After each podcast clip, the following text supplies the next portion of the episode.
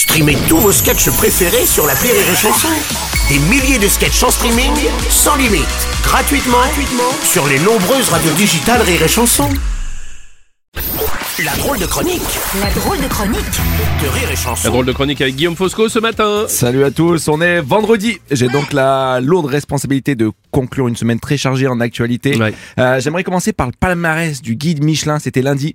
Alexandre Couillon, le chef, a obtenu sa troisième étoile. Ne ris pas, sacrée revanche sur la vie quand même. Non, avec un nom pareil, c'était pas gagné les années. Collège, ça devait être quelque chose quand même. Respect à lui. hein. D'ailleurs, lui-même l'a dit. J'ai un nom de famille ridicule, mais pour rien au monde je le changerai. Ouais, ouais. Ah, tu m'étonnes, t'es trois étoiles Michelin. Moi, j'ai un pote, il s'appelle Nicolas Verge, mais il est chef de rayon Gosport à Grenoble. C'est mais bravo, monsieur Couillon, vous êtes sur le toit du monde et pour vous, le toit était plus haut que pour les autres, donc bravo.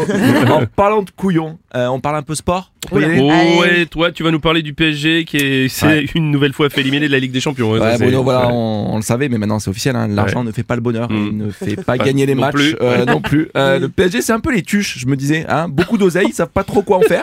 Et le chef de famille, Jeff Nasser Tuche, on, on, on comprend rien quand il parle. C'est, on comprend pas quand je dis les blagues non plus apparemment. Je- mais j'aime bien le PSG. J'ai- J'aime bien parce qu'ils ont une fonction rassurante moi dans ma vie. On vit, on vit une époque incertaine, mais il y a deux choses dont on est sûr dans la vie. On va tous mourir et le PSG gagnera jamais la Ligue des Champions.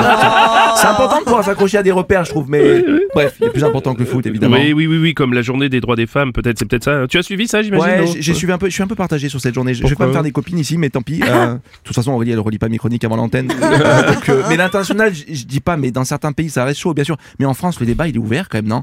Notre première ministre, c'est une femme. Présidente de l'Assemblée nationale, une femme. Sur les six vice-présidents, cinq sont des femmes. Les deux boss du FMI et de la BCE, deux femmes. Ouais, ouais, ouais.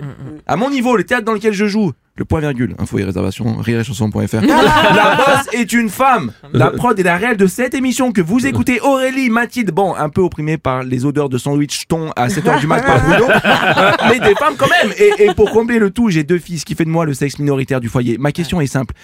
Que voulez-vous de plus Franchement, mais le monde est dirigé par des femmes. Et vous savez quoi Dans le monde, en France ou au sein de mon foyer, j'ai l'impression que ça n'a jamais été autant la merde. Désolé, les filles. Donc pour toi, euh, pas d'inégalité homme-femme en fait. c'est- Ah, une fois que j'ai dit ça, j'ai, si j'ai conscience d'à quel point un système peut être oppressif pour la femme. Je suis pas déconnecté non plus. Rien que la semaine dernière, moi j'ai encore vu beaucoup de femmes opprimées qu'on obligeait publiquement en plus hein, à porter des vêtements pour couvrir leur corps. C'est Mais, mais attends, t'étais dans quel pays là je- ah non à Paris, c'était la Fashion Week. C'est- non, Oui, oui. mais là pour le coup, hommes comme femmes, les mannequins ils sont tous égaux. Ils ont faim, ils marchent et ils font la gueule. La gueule, c'est vrai. D'ailleurs, tu rajoutes Mélenchon au milieu, ça devient une manif le truc. En fait.